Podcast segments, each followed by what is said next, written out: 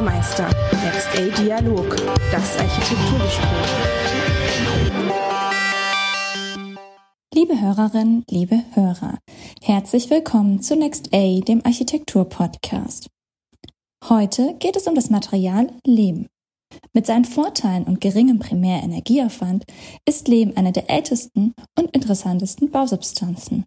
Journalistin Christina Dumas besucht Lehmbauer Larry Weiss auf seiner Baustelle und spricht mit ihm über seine Faszination zum Material Lehm.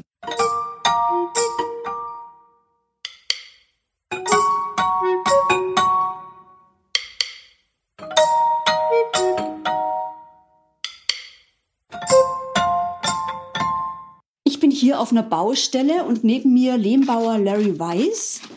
Sie verrühren mit einem Quirl Lehmpulver und Wasser und werfen die Lehmmasse mit der Kelle auf die Wand und ziehen sie dann ab. Lehm ist ein interessanter Baustoff, denn er hat viele Vorteile. Lehm ist atmungsaktiv, nimmt Feuchtigkeit auf und gibt sie bei Bedarf auch wieder ab.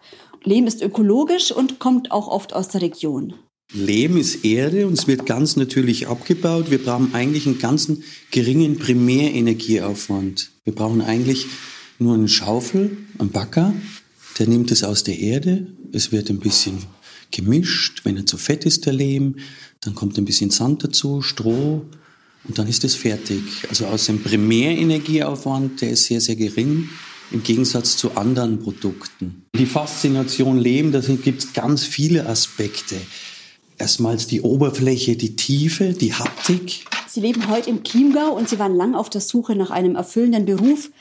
Nach einer Ausbildung zum Schreiner kamen Sie eher zufällig zum Lehm und Sie haben sich immer weiter fortgebildet und sind jetzt der Spezialist für Lehmbau. Mein Beruf ist mein Hobby. Dieses Erdverbundene, auch die Resonanz, die man auf der Baustelle wieder erfährt, nicht nur durch die Kundschaft, auch die Handwerker. Was machst du da? Was ist es? Ist es schon fertig? Da muss doch noch was drauf. Der Lehm hat, der zieht alle irgendwie an. Da gibt es ganz wundervolle Projekte von Ihnen, Haus Berge in Aschau, das sind Ferienwohnungen von Nils Moormann. Und da ist auch ganz viel Lehm zu sehen. Ich stelle mir selber immer die Frage, was macht den Lehm aus? Was mir das ein Raumgefühl gibt, ist, das ist so eine Wärme, eine Geborgenheit. Auch die Akustik ist eine andere. Wenn ich jetzt diese Oberflächen anschaue, dann habe ich auch das Gefühl, es geht in die Tiefe. Ich habe so eine Dreidimensionalität.